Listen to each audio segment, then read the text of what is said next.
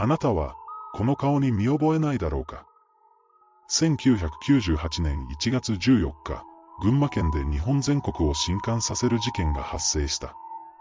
その日誕生日だった母を含め、一家三人が自宅で惨殺され、若い女性が脅迫された。